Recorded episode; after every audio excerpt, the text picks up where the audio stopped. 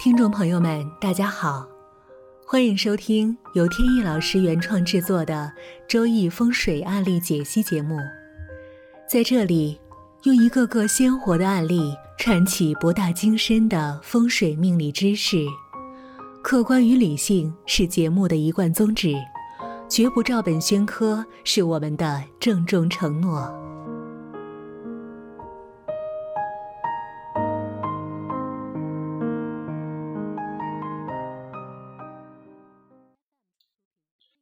前段时间呢，在风水界呢，出了一件值得关注的事情，就是某风水工作室被这个知名的房地产公司 SOHO 中国给告上法庭，并且呢，最后宣判，判决是这个风水工作室呢赔偿 SOHO 中国呢二十万块钱。这个消息呢，我知道的不是特别准确，也就是了解一些皮毛。也是有一些网友呢问到我，那我才知道这个事儿。他们问到我说：“你看他们这个楼盘呢的风水到底好还是不好？那最后赔了钱，是不是说明他这个工作室说错了呢？”这个案件所提到的这个楼盘呢，是 SOHO 中国在北京望京地区的一个项目，叫望京 SOHO。这公司老板呢就是潘石屹。首先呢，说望京这个地区它的风水好坏，这个呢在节目里边讲过两次，一次呢大概是三四年以前。在早期的节目里边讲到过这个事儿，还一次呢是大概几个月以前。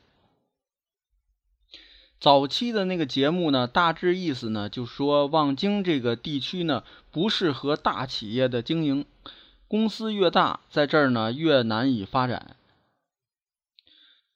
后来的那一次节目呢，核心的意思呢是说这个望京这个区域呢不太适合年轻人在这儿居住。对运势啊、事业发展不利，相对呢，岁数大的人更适合。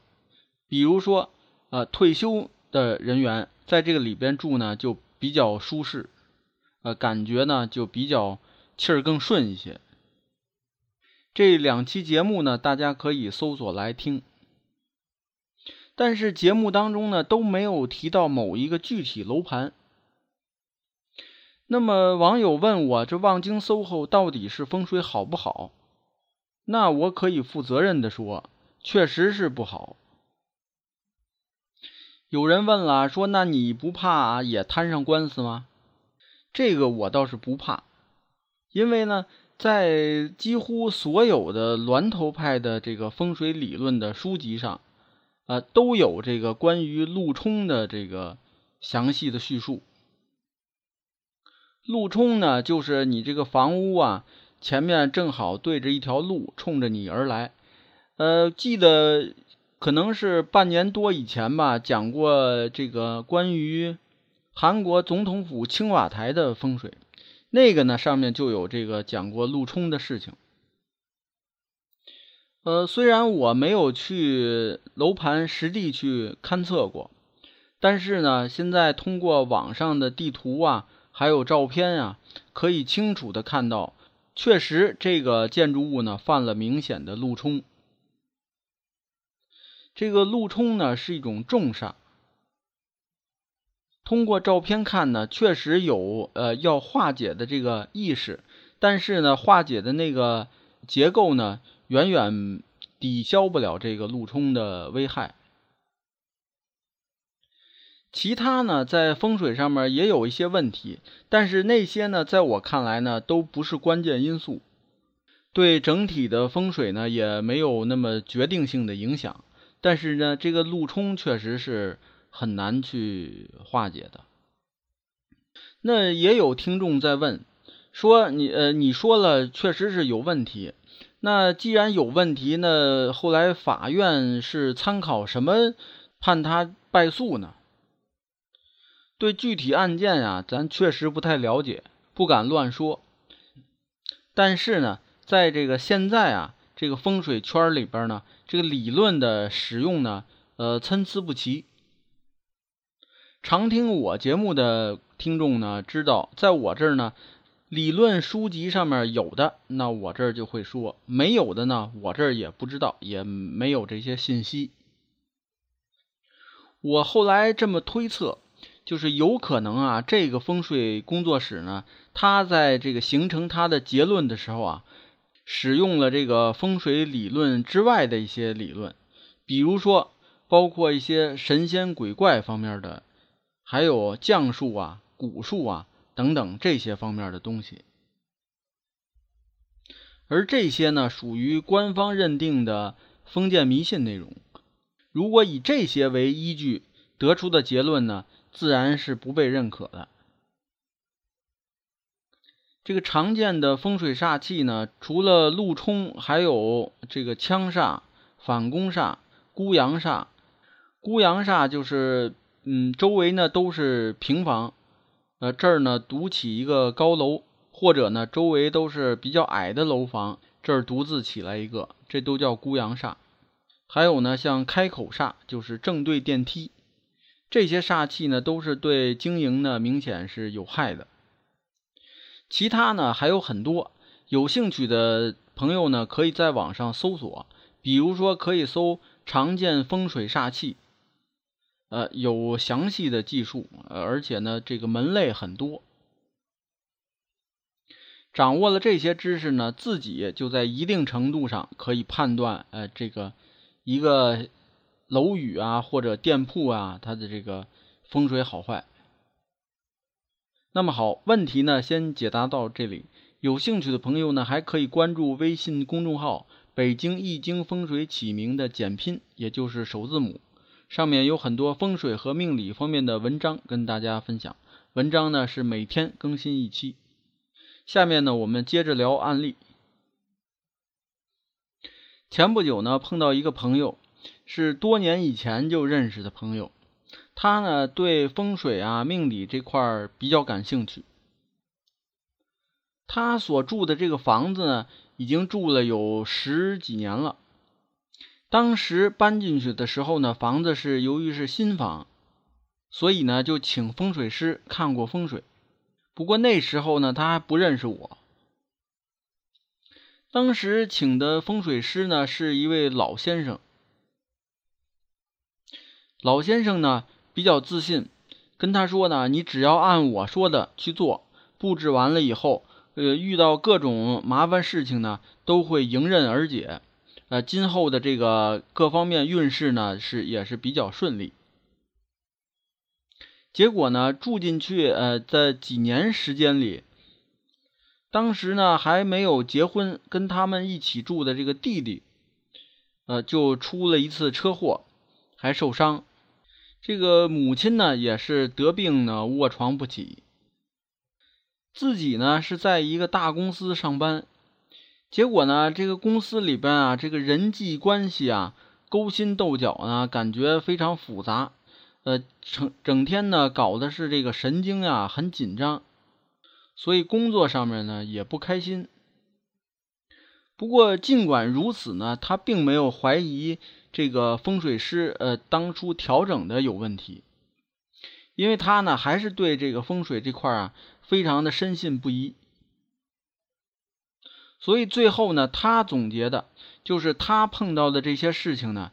呃，应该属于这个先天的命数，就是应该是在八字当中出的问题。因为他自己呢，也给自己排过八字，看了一下，可能是八字命盘当中是有问题。